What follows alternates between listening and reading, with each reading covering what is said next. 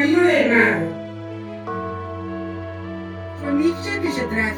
Parvata Raja y.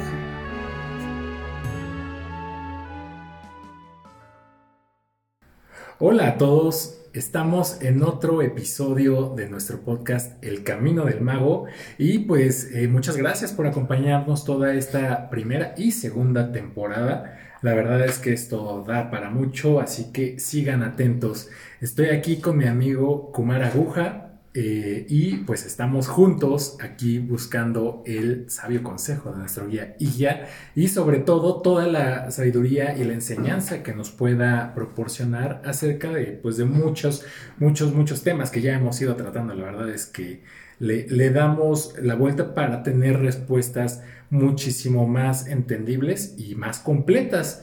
Pero bueno, pues este, este episodio lo dedicamos en especial para tratar de responder algunas dudas y preguntas que nos han venido llegando.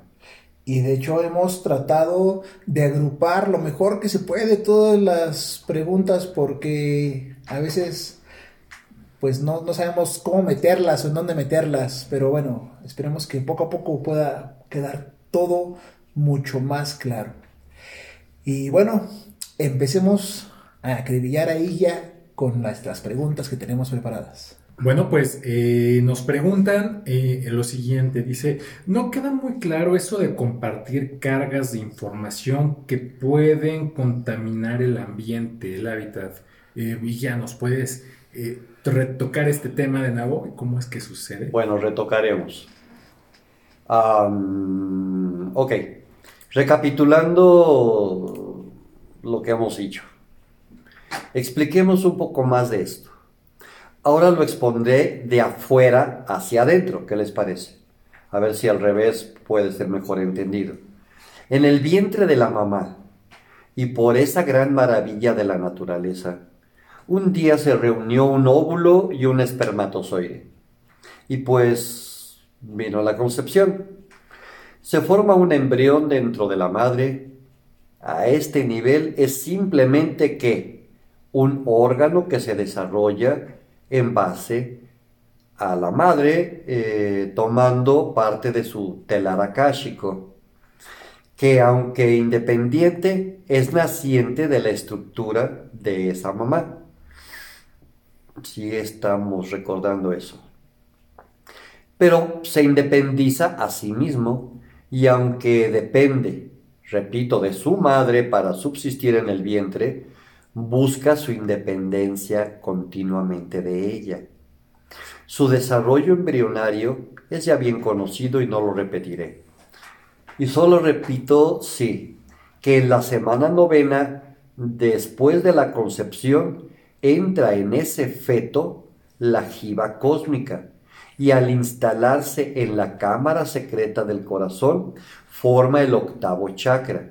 En ese mismo instante, la presencia yo soy despliega su llama trina, que la atará a dicha cámara. Al unísono se instala el alma del ser como segundo cuerpo inferior, ya que el primero es el telar akáshico heredado de la madre. También se extiende el canal central por la médula espinal y de ahí los chakras primarios, los secundarios, los terciarios, cuaternarios, eh, los rayos, los chakras es- especiales, los chakras de los cinco rayos secretos, en fin. Y los canales energéticos que se atan al cuerpo y aunque es independiente, repito, mantiene su existencia de su madre. ¿Por qué? Porque está en ella. La mamá tiene su propia aura, lógico como un ser, que es la suma de todas las emanaciones energéticas de todo su sistema y sus cuatro cuerpos inferiores. El feto recién comienza a formarla. Todavía no las tiene todas. La relación de estas dos cargas en conjunto interactúan definitivamente. Se comparten cargas. La mayor siempre dominará a la menor En este caso, el gran yin de la mamá actuará sobre el pequeño yin de la hija o yang del, del hijo. Por lo mismo, toda la información de todo tipo que venga desde la madre. Atención aquí, mucho cuidado, no se pierdan. El feto, analicemos, solo tiene en este momento su formado cuerpo de la materia en base a su telar y tiene su cuerpo de la memoria, su alma. Esto está individualizado. Esto estructura su reciente cuerpo físico. Punto. No hay más. Por lo que todas las acciones, pensamientos, emociones y actitudes de la madre se incluyen, se escriben en estos dos cuerpos del ser no nato, injertándole por lo mismo toda información que sea desarrollada, emanada, sobre todo la emocional, misma que la resguardará este feto como propia. Y es hasta que este cuerpo emocional del, bebé o del futuro bebé se instale en la semana 21 después de la concepción, que comenzará a tratar de interpretar esa memoria guardada y escrita por su madre. O sea, esta información recién heredada. Por lo que todo problema, si es que lo hay, este se incrementará después de la semana 21. Al movilizar esa información emocional en su recién adquirido cuerpo físico o memoria, no lo puede interpretar, manipular, contener y mucho menos modificar. Por lo que el no nato es muy susceptible a estas cargas de información y de lo que de ellos se desprenda, tatuando con fuego vivo la base de su futura personalidad y sus actitudes ante la vida. Aunque esto no es lo único que vendrá, por lo que nutrir el alma del bebé en el vientre materno es muy importante. Les recomiendo, si lo encuentran, el libro Nutrir el alma del bebé de Elizabeth Clark Prophet del Summit Lighthouse. Así que bueno, ya vimos, papás, mamás, hay que estar tranquilos, eh, relajados, que el cuerpo emocional no nos raye. Recordemos que ese bebé viene con un vehículo nuevo del año. Por favor, no agarren ese desarmador emocional y le rayen toda la carrocería porque quieran que no va a salir todo maltratado ese bebito que apenas va llegando a, enfrentarte con, a enfrentarse con este mundo. Ay, bueno, y ya, este, una, otra pregunta aquí rápida que nos dice en esta, entró último momento. Cuando se dividen las chispas cósmicas, ¿cada una tiene su propio karma o comparten de alguna forma este? No, el karma es personal. Todo el campo de información como acción que amerite una respuesta es personal. Y solamente será eh, recobrada su, su justo pago en forma independiente. Aunque la información como tal sí la puede llegar a recibir su alma gemela. No es muy fácil, pero sí la puede llegar a afectar. En el caso de aquella ocasión, creo que fue la pasada que les platiqué de Madre Kuan Yin, sí le afectó que su llama gemela fuera llevada al lago del fuego eterno. Pero ella, por su libre voluntad, ahora entienden la lección, ella lo supera y se convierte en un bodhisattva. O sea, un eterno Buda complaciente de la luz del infinito Brahma. Oye, ya tomando un poquito esto de lo que nos hablas, y otro ejemplo muy sonado de una chispa que fue llevada a la segunda muerte, la llama gemela de Hitler. Desconozco su ubicación. Pero, bueno, no, no de quién sea, sino, ¿podría pasar lo mismo Sí, en su caso? sí. Definitivamente sí. El alma de Hitler también fue llevada a la segunda muerte. Esa chispa ya no existe, fue fundida en el universo todo y dejó desprotegida a su alma gemela. No sé qué tanta información le haya compartido, perdón. Bueno, este, comentabas un poco más, un poco acerca de cómo es que se comparten estas cargas con los demás y con el mundo. Y bueno, eh, ahorita nos, nos explicabas, ¿no? Como de, desde el bebé hacia afuera. Eh, pero bueno, ¿qué pasa con lo que ya está ahí? Y tal vez aventurarme a preguntarte de una vez, ¿qué pasa cuando te vas? Porque ese, esa energía que compartimos con el ambiente, de nuestras acciones o lo que fuera, también se va con nosotros. Bueno, bien, de nuevo, vayamos desde el ser.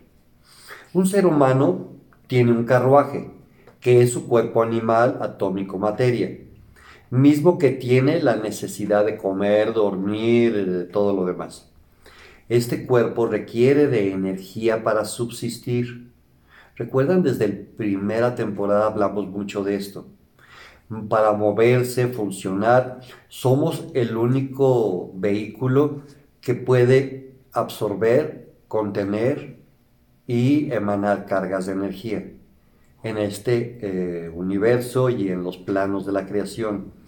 Todo esto lo logra de varias formas. Primero y antes que nada, al alimentarnos, producimos energía, o sea, ATP, producto de la digestión, sobre todo a nivel celular, el ciclo de Krebs. Estas cargas se distribuyen en todo el cuerpo al que hemos llamado para nuestros fines de enseñanza el contenedor personal. Me regreso a la pregunta anterior, es que tengo aquí un poquito de curiosidad.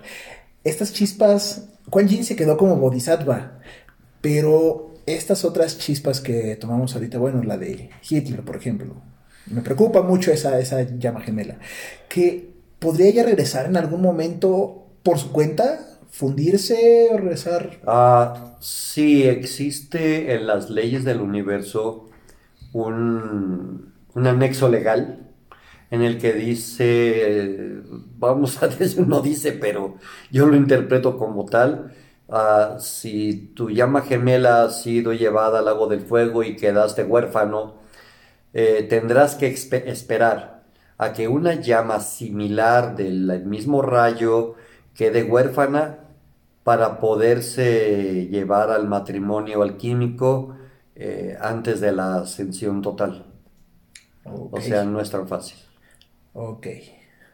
Tenemos que esperar a alguien que pierda todas las piezas de su rompecabezas y le quede solo una que embone con la nuestra. Exacto. Suena difícil, pero en el mar de posibilidades, bueno, yo creo que sea de poder lograr. Pero igual, siguiendo en el mismo tema, ya nos eh, regresando. Sí, Eh. ok, seguimos con lo mismo. Eh, veamos, nos quedamos en la carga del contenedor personal. Bien. Además, podemos decir que absorbemos energía por empatía con el medio, ya sea de otra persona, abrázame porque tengo frío, dame la mano porque qué calientitas están tus manos, ya se me calentó la mano, gracias, qué bueno. Eh, estamos en el hogar y el calor del hogar, en el trabajo, y si no, pues salimos al solecito, nos calienta el cuerpo, absorbemos esa energía y, y ya tenemos más carga. Toda la suma de las cargas, desde el alimento hasta lo que nos regala el sol, el ambiente, forman una carga específica que hace funcionar nuestro cuerpo físico. Y como todo cuerpo cargado, este libera eh, por su superficie los excedentes de dicha carga. Esto formará la primera capa áurea, porque el, el aura no es una, El aura tiene tres capas. La primera capa es esta emanación de la energía que consumiste, absorbiste, tienes, eh, si comiste o no comiste, si te asoleaste o no. Mm, sí, esto es una fina capa de entre 2 a 6 milímetros que la mayor parte de personas pueden ver alrededor de su piel con un color ligeramente azul zafiro. Con cierto contraste de luz y oscuridad, la mayor parte de personas la puede ver. Diré que esta misma energía que hace funcionar tu cerebro, tu hígado, pulmones, corazón, etc., eh, es la misma que hace girar los chakras. Mantiene instalada incluso y activa a la presencia yo soy en su octavo chakra. Sí. En su conjunto se activa el nódulo sinusal del corazón físico, lo que otorga la vida de esta persona en este mundo de la forma, ya que es claro que cuando un ser deja de absorber, producir, conducir y por lo mismo ocupar su personal carga de energía en su contenedor, el corazón deja de latir, ya no hay energía y el ser fallece. Esta es otra historia que espero que no me pregunten el día de hoy porque no hemos hablado de qué pasa al momento de morir. En otro momento, sí, por favor. Independientemente tenemos la energía emanada de los cuerpos mental y emocional, la que es liberada también por los chakras. O sea, los chakras giran con la energía de tu cuerpo físico, pero liberan la energía de tu cuerpo mental, emocional y etérico. Lo que es liberada por todos los chakras, entonces, pero también por los puntos yang y yin, eh, la energía de los canales energéticos que están en relación con los órganos físicos del cuerpo animal, hígado, estómago, pulmones, corazón, cerebro, etc. De todo esto es posible por ahora profundizar diciendo que de la emanación de esto se crea la segunda capa áurea, esa que nos platican y que muy poca gente puede ver, formada por movimientos de colores y en la cámara Kirlan la fotografían, la que puede ser más o menos de un tamaño entre 60 centímetros y hasta tal vez un metro a lo máximo. Esta segunda capa. En esta podemos ver y tal vez analizar, quien la puede ver, claro, el comportamiento de la energía de dicha persona en sus diferentes niveles de salud. Tal vez han escuchado de las llamadas nubes negras en el aura. Esto no indica maldad o posesión diabólica o espiritual o brujería, magia, no, no. Es más bien un aviso de que la energía no está fluyendo en ese particular lugar y que por lo tanto es tal vez el aviso de una enfermedad creada por un tapón de energía tenemos una tercera capa áurea, misma que puede ser de escasos centímetros como en ustedes y hasta varios metros en un ser superior. Esta es una capa de energía blanquizca con tendencia al amarillo dorado y es esta emanación producida por el cuerpo de la memoria. Oh, sí, sí, sí, claro o sea, el alma del ser libera esta energía, sobre todo a nivel de la cabeza, creando aquello que observamos como el aura del santo. Pero que todas las personas lo tienen, porque todos tenemos alma, aunque tal vez a algunos no se les pueda ver. Muy cargada de información, porque es el cuerpo de la memoria, ¿recuerdan? con la excelente capacidad de qué? De compartir por empatía con otros seres y con su medio, ya sea para compartir con las paredes, la casa, la tierra Ya platicaré un poquito tiempo de, de estas cargas de energía.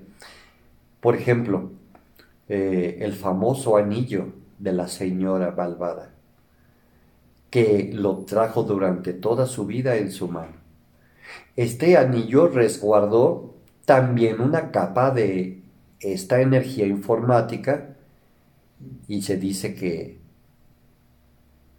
quien posee ahora el anillo es una maldición. O sea, si es posible, mas no es un acto de magia. Se incluyó la carga informática de esa persona malvada en ese anillo, en esa piedra o en esa casa y esto, al entrar tú en contacto con este, este objeto o este medio o este lugar, tú lo vas a sentir porque las capas de energía son informáticas y tienen una cualificación especial. Y entonces tú lo sientes y dices, me quiero ir de esta casa, es muy pesada. Esta persona, híjole, no la soporto. Eh, pasaron tres minutos y parece que es una hora, ya me urgía irme.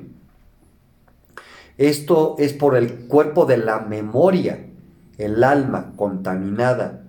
Dijéramos, el niño interno herido, malvado. Sí. El alma no necesariamente es pura. Veamos el alma no en el concepto religioso, sino en el concepto del que es el cuerpo de la memoria. Y no he terminado. Recordemos, todos los seres humanos tenemos esos cuatro cuerpos inferiores, ¿de acuerdo? Ahora veamos, sin embargo, los animales que carecen de chispa cósmica solo tienen que el telar que manipula su forma física, genética de su raza. Pero sin dudarlo, todos ellos, así como la vida vegetal misma, todas las plantitas y florecitas, comparten y están inmersos en donde? En los cuatro cuerpos del universo. Por lo pronto, en tu hábitat, que es lo que a ti te importa. Aún hay más. sí, hay más. Dichos cuatro cuerpos del universo, en todo el universo, forman y están inmersos en nuestro planeta, en nuestro país, en esta nuestra amada Tierra, en el agua que tomamos, en la atmósfera que respiramos y de hecho en todos los átomos del universo y hasta donde no los podemos ver, también hay. Todo el universo, el cosmos, está repleto de vida, de información que se interrelaciona y se comparte mezclándose siempre y de cualquier manera, interfiriendo, superando, hundiendo, compartiendo, sustrayendo, ensuciando, empapando, etc. ¿Y haciendo qué? Haciendo accionar el conjunto mismo de energías personificadas, siendo afectadas tanto hacia el bien y la superación como hacia la oscuridad y la decadencia, mismos que a su vez van a influir con la suma de todo en cada individuo con el que te topes. ¿Ven por qué fuera tan importante aprender y entender los cuatro cuerpos del universo, de dónde vienen, cómo vienen, por qué vienen? y cómo están compartidos en las plantas los perritos, los gatitos, la mesa, la casa, el anillo, el dije, en todo, y cómo tú estás inmerso en todo. ¿Ves cómo se comparten las cargas? Y eh, al parecer tenemos cargas en todo, como bien nos dices, aunque pensábamos que nada más humildemente era nuestra carga nuestro problema y ya. Y creo que aquí también, pues, eh, abarcamos otro tema que también hemos tocado en otros episodios, eh, que son los registros, ¿no? Como tal de, de, los lugares. Y bueno, pues ya esta es una explicación que tiene el, el sentido amplio que una simple comparación con la termodinámica no nos da. No, sí, sí, te, lo explican los, las, las, tres leyes de la termodinámica. Claro que te explica todo esto. Y se puede entender claramente por este sistema también, si así lo quieren ver, muy científicamente. Pero Recuerden lo que dije hace poquito. El gran yang domina al pequeño yin. El gran yin domina al pequeño yin y al pequeño yang, etc. Por lo tanto, si tu carga es demasiado densa y oscura, a ti te va a afectar la carga de Kumara, que es luminosa, excelsa y potentemente eh, beatífica. Puro ¿sí? amor, puro amor. Puro amor. Y entonces, una, él intentará agredirte espiritualmente, positivamente, pero tú lo vas a rechazar y vas a crear una antipatía hacia él, Qué antipático. creando que un probable agresión hacia este personaje. Es lo que siempre me pasaba con mi hermano. ¿Sí? Si el, el- el- el- el lado positivo y excelso es muy grande, vamos a llamarle Jesucristo, ¿qué va a pasar? Tú estás ante un gran, gran yang y por más fuerte que sea tu pequeño yang, no le llegas ni a los tobillos. Por lo tanto, esta acción gigantescamente potencializada en su alma, o sea, en su cuerpo de la memoria, cargada con todo lo que el gran Señor tiene en, su espalda, te va a modificar. Por eso es cuando aquella señora que no dejaba de sangrar, tocando su manto, le dijo, me has curado. Y él voltea y le dice, no, te curó tu fe. Y también voy a estar en contra de las palabras de Jesús en este momento. Más bien, ¿qué fue lo que curó a esa señora? ¿Su fe? ¿O te voy a poner una discordia en tu cabecita? Fue el haberse incluido dentro del aura del alma de Jesús. Uy, uy, uy. ¿Existen los milagros? ¿Cómo fue que existen los milagros? Imagínate un ser beatificado con una gran aura. Él tuvo la necesidad de invocar a Dios, a Jesús o a quien se te dé la gana para crear el milagro de curación. ¿O fue que tú intervienes y penetras en esa aura con una modificación de petición para hacer un cambio? Aceptas por veracidad y permiso la acción y, oh, un milagro, el Señor me ha curado. ¿Te creó el Señor o su campo de información áurica? No estoy demeritando el milagro ni a la persona. Estoy corrigiendo cuál es realmente el efecto de cómo se produce un milagro. ¿Alguna otra pregunta? Ay, sí, ya, este. Dejaste a mí sin palabras, pero adelante. Sí, bueno, vamos con. Volviendo un poco al tema, los dos temas anteriores. Hablamos acerca del cuerpo físico, cuerpo, cuerpo físico inferior, cuerpo materia, y hablamos un poco del cuerpo que genera el telar akáshico. ¿Nos puedes aclarar ahí un poquito esa, esos dos conceptos? Sí, comprendo, es una parte muy difícil de comprender. Si recuerdan la plática de la creación que he repetido varias veces, lo primero que se instala en el futuro cosmos, en, en lo que era el cuarto logos para convertirlo en, Quinto y en- sexto. en el sexto, eh, del quinto para convertir el residuo cuarto en el sexto, lo primero que se instala es el telar akáshico, como la base fundamental que todo lo resguarda. Los cuerpos siguientes del universo, cierto. Eh, las capas de formación mental, emocional y etéricas. Al final y antes del nacimiento de las chispas cósmicas, se precipita el mundo atómico. Aún no hay vida en el universo. Vida eh, animada. Pues no quiero romper la idea. Vida animada. cuerpos con animación. Y este tomará, cada cuerpo tomará a dicho telar como molde, o más bien múltiples moldes. Esto es muy cierto.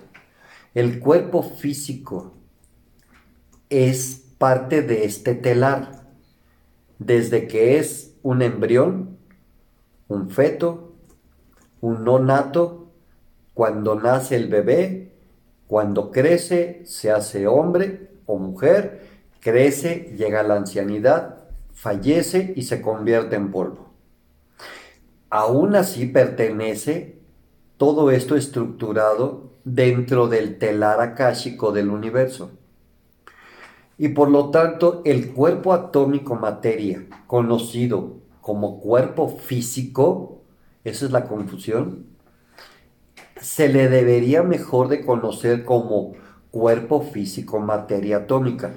En el 99% de los cursos y enseñanzas y libros de metafísica se habla de los cuatro cuerpos inferiores como el físico, el mental, el emocional y el etérico o cuerpo de la memoria o alma.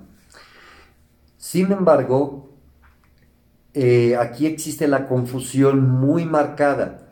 El cuerpo físico real, tuyo, de ti en el universo, es el telar akáshico que te corresponde. El cuerpo materia, o sea, el que te pellizca si te duele, este es el cuerpo atómico, físico atómico, materia.